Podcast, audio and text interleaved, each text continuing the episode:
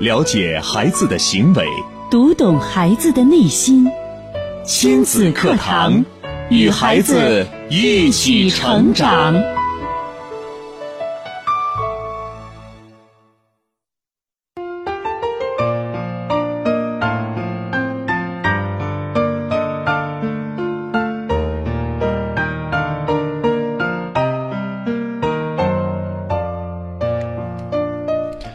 听亲子课堂，做智慧父母。欢迎收听以心理学为基础的专业亲子教育节目《亲子课堂》，我是主持人袁明阳，我是主持人吴化。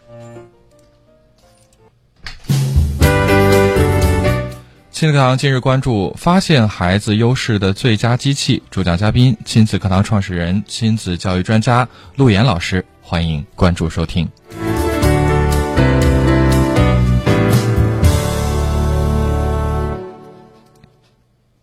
好，节目开始，首先请出陆岩老师。陆岩老师，您好。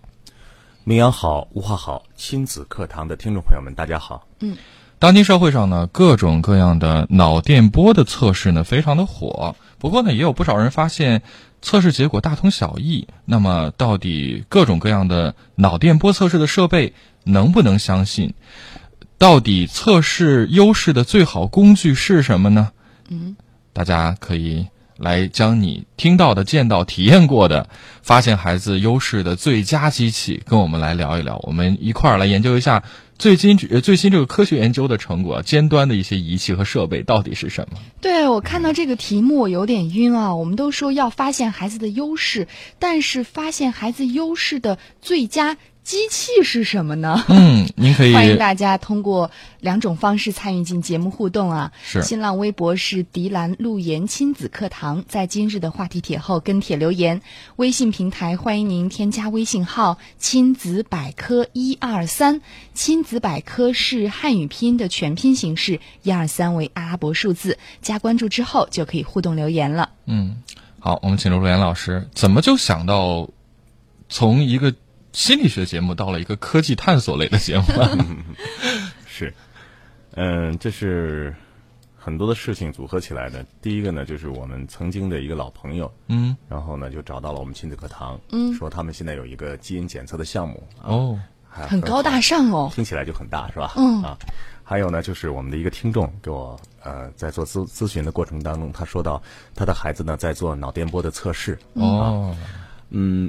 我听到这些信息了之后呢，我就觉得现在很多的家长对于孩子的这份关注啊，到达了一种，呃，一种很高的这个境地，就是我们真的很关心孩子啊，很关注孩子的方方面面。嗯。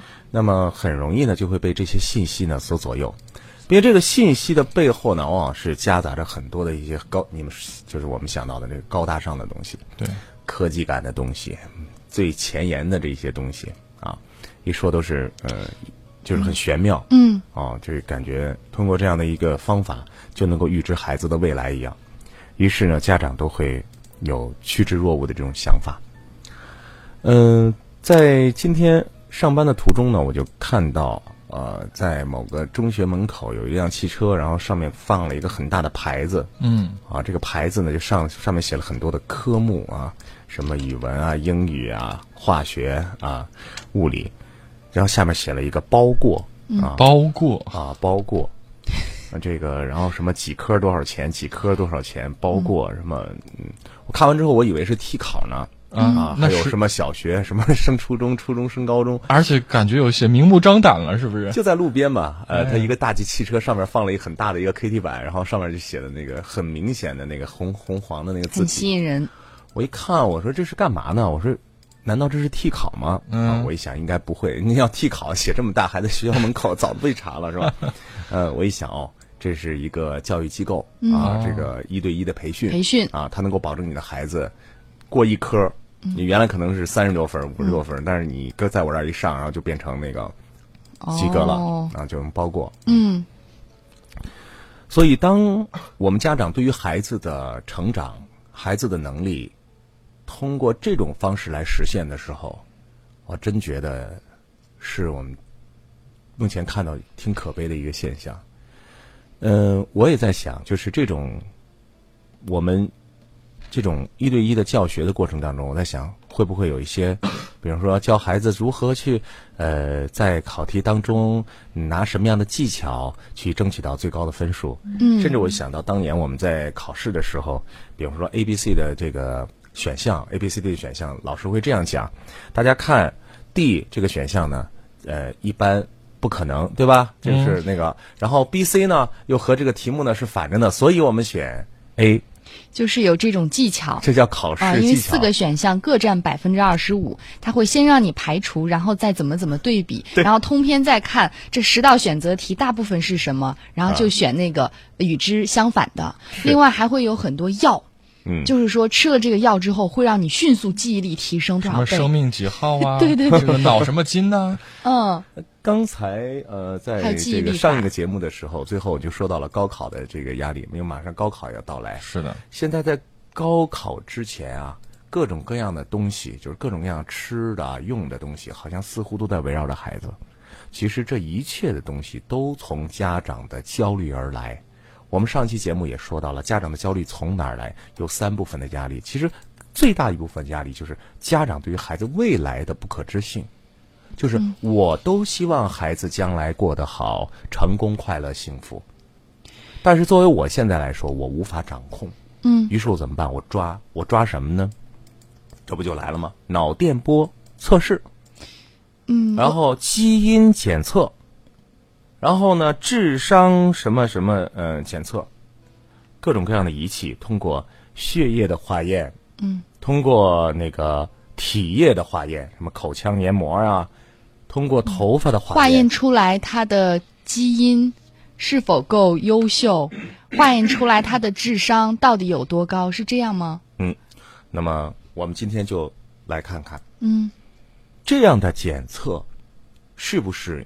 能够保证孩子将来幸福的一个最好的工具，或者说是最好的机器。嗯，如果说有这样的一个机器在您的面前，让您去给孩子测试，您会吗？嗯，我先跟大家分享几个机器啊，但是大家听好了啊，这一段是 我们不是做广告哈，这这个时间段里边可千万我们不是来做广告的，而是我现在所了解到市场上所呈现的这些方法。对，让你有一双慧眼可以辨别。嗯，我们先就是把这些各种各样的形形色色的主流、非主流的产品展示给大家，让大家来了解一下。我是很觉得很新鲜。嗯，好，我们先来说一说啊，有人打着这个所谓中科院的这旗号啊，嗯嗯，所来的一个脑电波的测试和提高的这样的一个东西，呃，他会给你戴上一个耳机。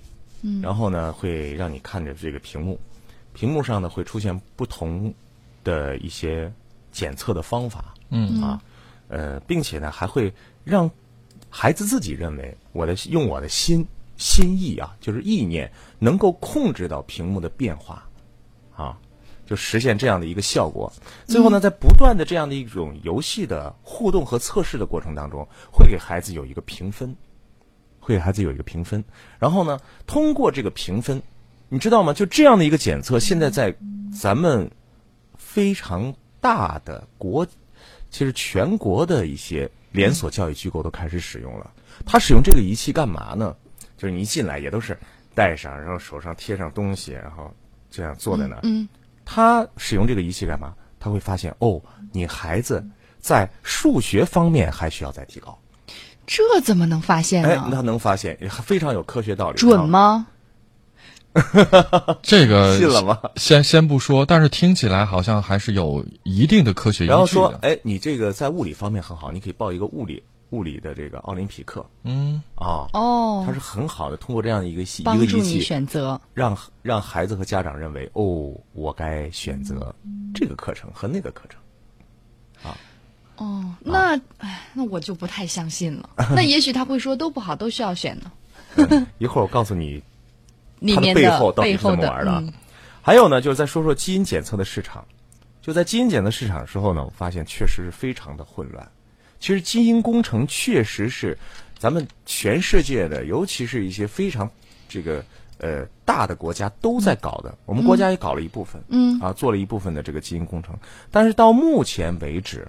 基因工程还是一个没有被呃完全去打开的一个这个宝箱，我们只能窥斑见豹。我们窥的那个斑呢，也都很浅层、很浅层的。但是呢，一些商家，啊，一些甚至是很大的机构，他会把这个东西拿出来，这个概念，拿出未来的概念，给现在的商业来做炒作。他会拿抽血，嗯，然后呢，口腔黏膜、头发，然后就说这种，我告诉你，他们是很很真的啊，就是他们会告诉你，我们是拿到什么什么基因检测所，嗯，啊，美国什么什么什么认证，就是很权威的，对对对，在哪个研究所做的这个检测，嗯，而这个检测里边会有什么呢？比方说疾病类的检测，其实基因工程里边疾病类的检测确实是发现了一些基因的靶向，对，就是一个靶向细胞啊，靶向的那个什么 UG 什么什么，就是那种呃呃呃那个链啊。嗯。但是对于孩子，他说除了有疾病类的检测之外，还能够检测出孩子在艺术、情商、情感、运动等方面具有良好的天赋。你的孩子到底在哪儿有天赋？他列了四十项，然后最后让你的孩子就分析啊。啪 通过检测，你你刮一个那个舌苔，嗯，揪几根头发啊，然后你抽点血，他要告诉你这个检测时间很长嗯，对，啊，一般都在万元以上啊，一般是在万元以上。就是价位也很高，对，他说这个检测呢是呃，咱们国内是检测不了的，哦，还要送到送出去，啊很远的地方啊。你想黏膜，然后做完之后再送出去啊，呃，送出去之后呢，然后他会把那边的资料检测完了资料给你拿过来，拿过来之后呢，他还会给孩子制定一个什么呢？说合理的培养方案，是吧？你的孩子，呃，大致运动体系比较好。你的孩子，你看这个腿部肌肉也很好，嗯，你的孩子有运动方面的机机能，有爆发力，所以说你的孩子就往运动方面走，你的孩子将来有可能就是刘翔，啊，啊，你这这这样的一个一个一个东西，嗯，甚至呢，这个检测里边还有什么呢？比方说酗酒能力啊，二手二手烟的敏感基因啊，呃，多情的倾向，是否有早恋，啊是否可能会有网瘾，都可以预测。啊，嗯，你们俩觉得怎么样？听着好悬呀。嗯，我我会在想，真的有家长测试完之后就完全依照这样的标准去培养孩子吗？嗯，嗯，而且真的就通过这种嗯科技就可以决定一个人的未来走向和他的一生吗？好，你听到这儿的时候，大家可能会有一些质疑啊，觉得那基因检测这个东西，现在科学也没有证实，到底准不准呢？行不行呢？我再跟你说一件事情啊，呃，有一个孩子学习成绩特别差，然后呢，这个学校的老师呢就说你的孩子是不是智商有问题啊？于是呢就跑到这个呃当地的心理咨询室。老师说：“你去交一百五十块钱去测测孩子的智商。嗯测智商，你们相信测智商这件事情吗？但是现在确实有很多那种呃网上的测试测智商的卷子，让你去答题，比如一百题，看看你的 IQ 水平怎么样。嗯，你感觉你的智商高吗？我就没有测过，因为题太多，没有耐心做。那你有没有对自己的智商有一个预测啊？我觉得大部分的人的智商水平都是都是差不多的，嗯，那一定有人比你也有突出的，啊。嗯，生活当中确实也会有，呃，我们会说某啊，确实挺聪明的，对呀、有要不人家为啥人家挣的钱比你多呢？嗯啊，对呀、那是他智商高啊。那是智商吗？嗯，关于智商的测试，为什么我又把从这么玄妙的东西又回到这儿呢？因为其实我们很多时候啊，我们相信什么东西都是有基础的。嗯，我们首先相信的智商的高低。一说，呃，爱因斯坦的智商是一百八吧，好像说，都都都都这样说。什么谁谁谁的智商多高？于是呢，我们就会用这个来评判，比方评判孩子。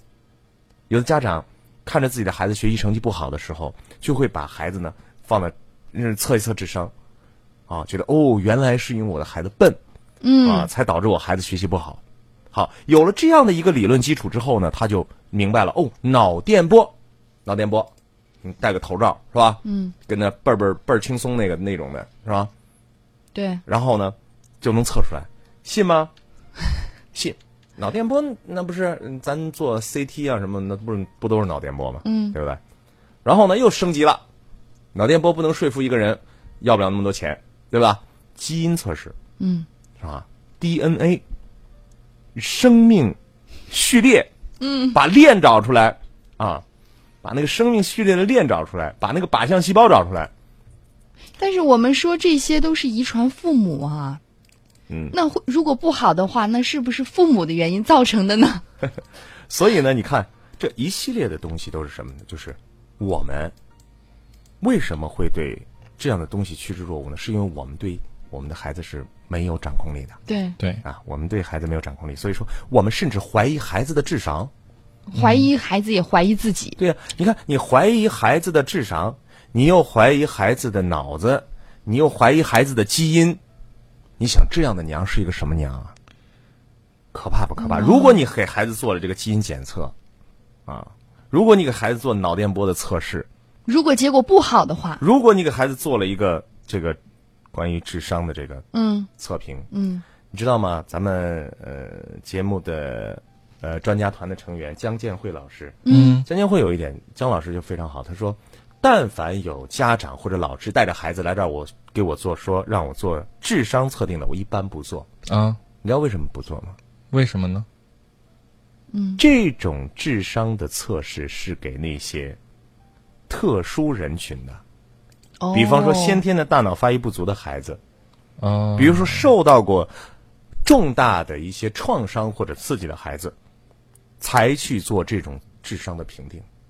你让一个正常的孩子去做智商评定，这就是对孩子人格的侮辱。嗯所以，呃，如果我们连智商这个测评我们都那么那么相信的话，那你不，那你何尝不相信什么脑电波？何尝不相信什么基因检测呢？所以今天我们要把这个谜啊给它打掉。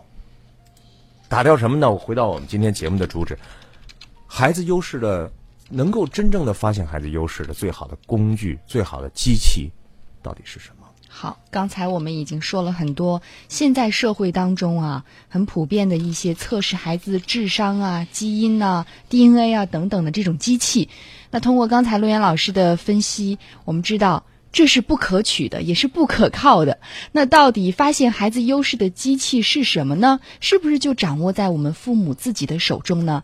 也欢迎大家通过微博。微信的两种方式参与进节目互动，新浪微博是迪兰路言亲子课堂，微信平台为亲子百科一二三，亲子百科是汉语拼音全拼，一二三为阿拉伯数字。亲子课堂节目由普康好女人赞助播出。普康好女人让您拥抱美丽健康，教您做魅力无限的优雅女人。健康美丽热线六零九九八九八二。人的一生有一半以上在室内度过，室内空气包含有各种灰尘、细菌等有害物，尤其是刚装修的室内更是如此。罗雷莱新风系统，德国领先科技，专业净化空气，让室内有害气体趋零，源源不断提供清新空气。罗雷莱新风系统，超静音、低能耗、长寿命，空气净化领先品牌。详询五六九七零幺幺四五六九七零幺幺四。本节目由全国著名女性健康连锁品牌普康好女人冠名播出。做不一样的女人，拥有不一样的美丽。零三七幺六零九九八九八二。最权威的心理学理论，最实用的亲子教育方法，尽在以心理学为基础的亲子教育节目《亲子课堂》。让父母轻松读懂孩子的说明书。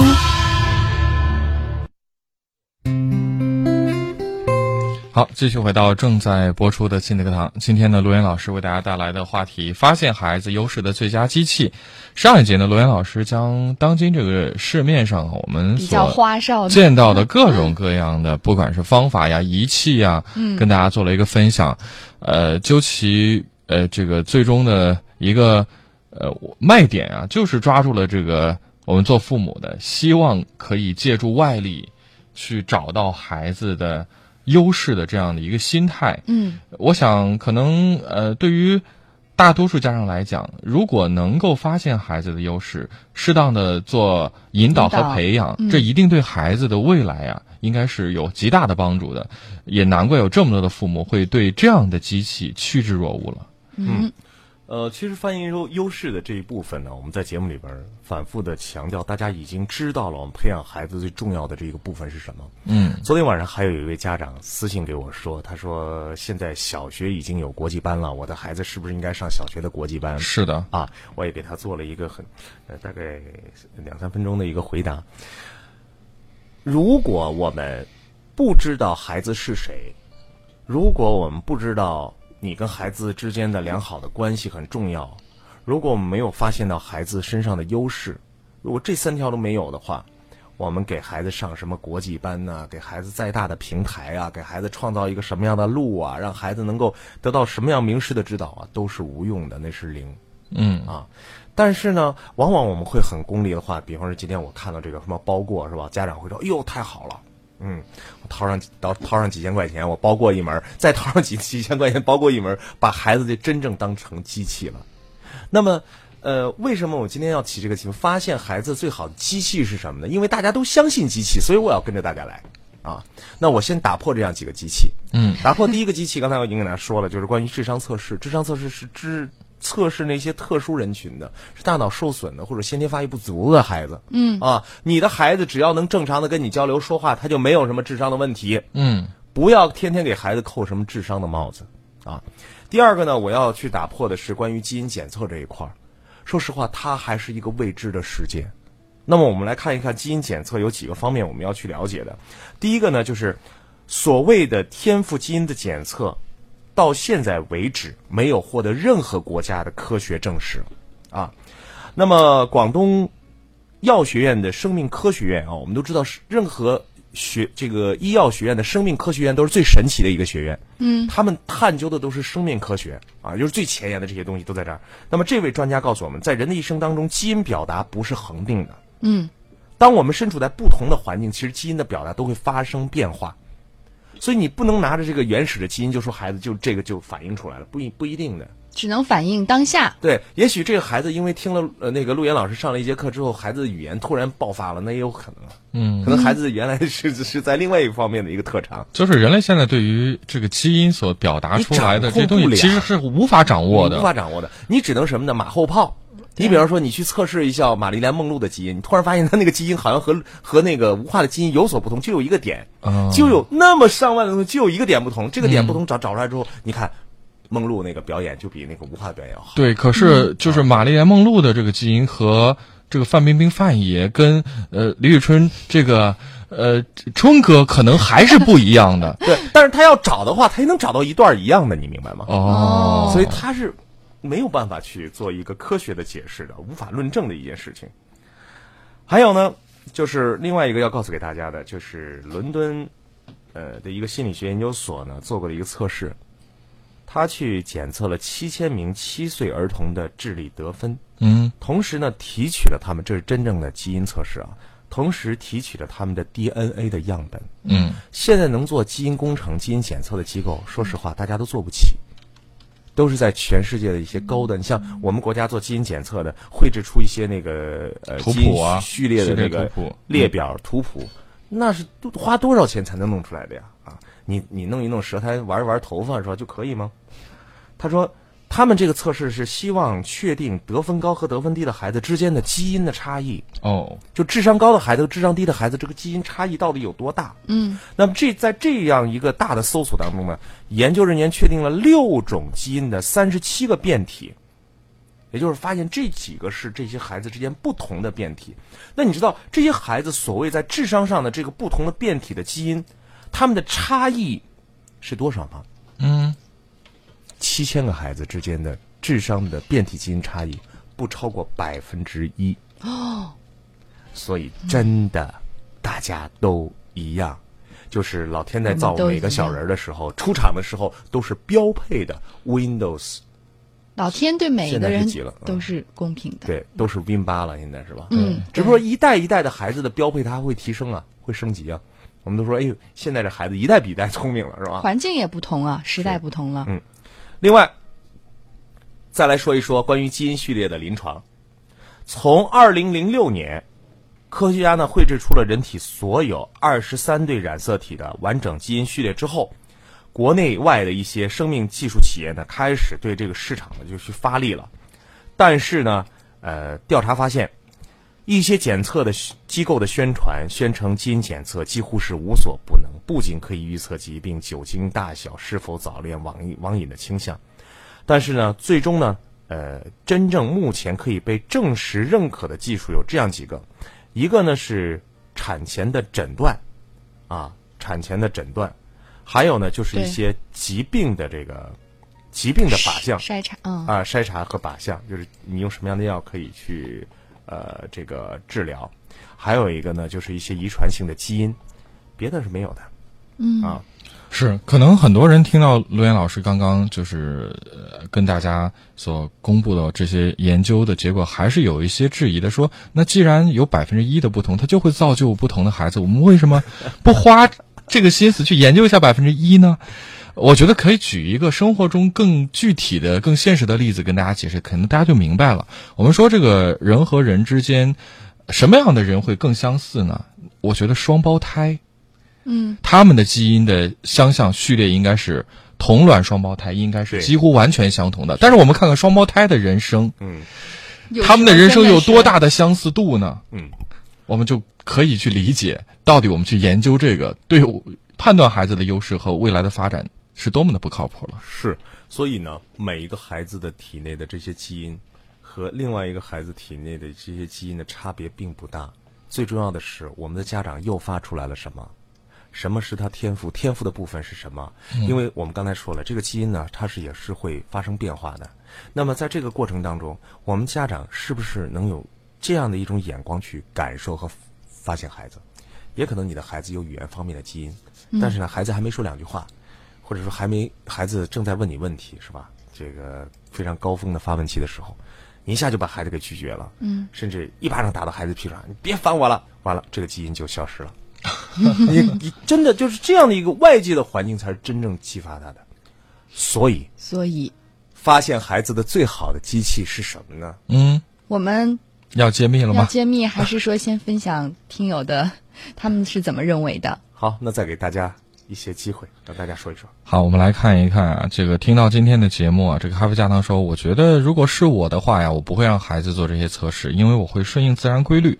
比如孩子的某个阶段会有怎样的发展和发现，它会随着年龄的不同体现，所以我觉得不应该过度开发。再说呢，经历这东西将会是我们终身的财富，绝对不是能用语言表达就能够概括和理解的。所以呢，父母的言传身教很重要。小桥流水呢，也关注到了陆岩老师所讲的这个所谓的基因的这样的一个检测呀。他说，我两周前参加了某个教育机构来弄的一个中考前的串讲，收费很高，每科交很少的钱，签约包过。他说，很多即将参加中招的学生和家长趋之若鹜，当时觉得真的是骗了很多人。他还说，前阵子在郑州就有一个机构啊，做脑电波测试的孩子很多，还说那的那儿的专家说的很准呐、嗯，我我想问问小乔，你说的这个很准，你是听别人说的，还是你自己有了一个统计是？那儿的专家说的。对知道吗？